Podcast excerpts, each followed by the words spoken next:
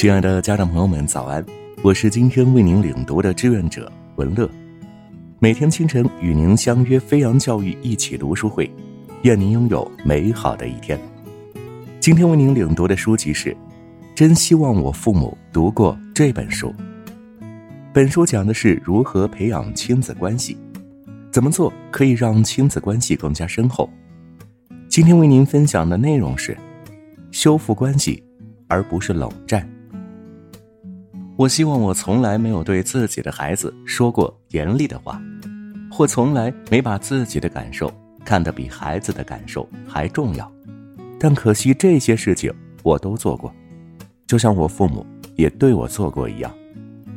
但是我的成长经历和女儿的成长经历还是有所不同，差别在于我的父母从来不承认他们的做法毫无道理或是错的。即使我成年后，父母也从未为了他们对我的错误态度，或是他们被证明做错的某件事，而对我道歉。我知道我不喜欢父母这样对我，所以我下定决心，自己做母亲时绝不重蹈覆辙。尽管我的出发点是好的，偶尔我的行为还是会令我后悔。做那些事情时，如果。我马上发现自己错了，或事后意识到错误，我总是会立即向女儿道歉，及时改变我的想法和做法。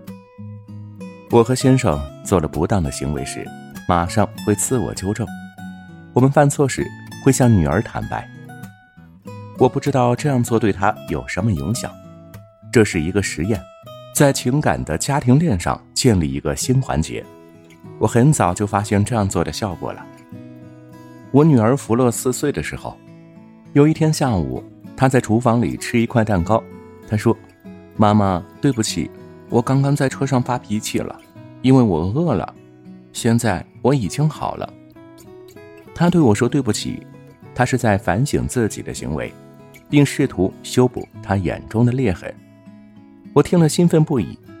我从来没想过，当我为自己的不当行为承担责任，而不是自我辩护。或指责他人时，我的孩子也因此学会做同样的事情。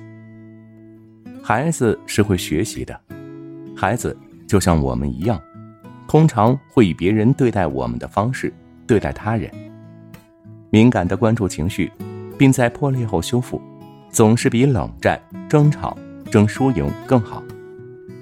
我记得的另一件让我兴奋的事，是我女儿第一次说：“我快要生气了。”他没有直接展现愤怒，而是用言语表达出来。这样一来，我就可以对他说：“这种感觉真的不好，对不对？”我鼓励他继续谈论自己的感受，而不是发脾气训斥他。父母与孩子之间的关系，对孩子一生有深远的影响。学会处理和孩子的感受，让孩子在和谐关系中成长。家长朋友们。我们明天再见。